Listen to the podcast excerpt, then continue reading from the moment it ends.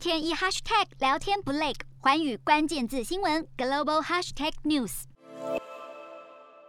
由自民党取得绝对安定多数的优势，岸田文雄没有意外的将接下第一百零一任首相。日本正式进入岸田时代，这次大选被定位为民主自由与共产主义的选择。选前聚焦在国家安全及中国威胁议题，一般外界认为自民党的反中有台牌奏效，为了岸田内阁势必会坚守亲美路线。除了自民党获得绝对安定的国会席次，有第三势力之称的日本维新会崛起，席次不但三倍跳，获得中间选民的青睐。值得留意的是，日本维新会的修宪立场是自民党启动修宪的合作对象。不过，有关日本和平宪法的基本精神，尤其是宪法第九条战争军队与交战权的内容，国内对于修宪仍有不同意见。不过，日本对于周边安全的危机感攀升，不但要面对北韩试射飞弹的风险，中国在钓鱼台周边海域的军事动作，让日本感受到仅有自卫权的国防力量难以抗衡周边国家先发制人的压力。此外，近年来中国对台湾的军事动吓，日本认为，当台海出现冲突时，日本无法幸免，需要超前部署来避免战端爆发。日本一直是美国的坚定盟友，几乎可以说是美国在亚太地区的代理人。因此，日本对于安全的判断与顾虑，会围绕着美国对外战略的态度。拜登上台后，积极展现美国多边主义的外交策略，日本角色更突出，是美国反中阵营不可或缺的一员。更在台海和平稳定上，不避讳得罪中国，与美国站在同一阵线上。当然，不仅是日本政府对于台海的重视，日本国民对当前周边情势的担忧越来越强烈，尤其是针对台湾安全的问题。日本国内近期一份民意调查，富士电视的日曜报道节目进行一份超过两万四千多人的投票，结果超过九成观众肯定美国防卫台湾立场。显然，日本政府的友台路线已获得国内多数的认同。对台湾来说，台日友好一直是双边关系的政治标记，这在近期无论是防疫合作、区域安全及产业议题上都发挥得淋漓尽致，尤其是申请加入 CPTPP，日本挺台的意味相当浓厚。不过，日本也必须顾虑中国的反弹动作，台湾恐怕不能两手空空，也必须以实际行动来表现出友日的态度。备受关注的就是何时进口的议题。进入岸田时代的日本政治，没有意外的话，对外战略将会延续亲美反中的基调。一来，美日合作，尤其是军事议题上，势必会更频繁；二来，对于中国威胁的反制，也将会聚焦在特定的议题上，例如台海安全、海上。自由航行及科技产业等。从台湾的角度来看，台日之间一直保持畅通的交流，维持两国关系的稳定，除了信念与口号之外，还得就事论事，采取具体行动来让双方能感受到。台湾得思考如何做，才能拉近与深化岸田时代的台日友好关系。日韩焦点全面掌握。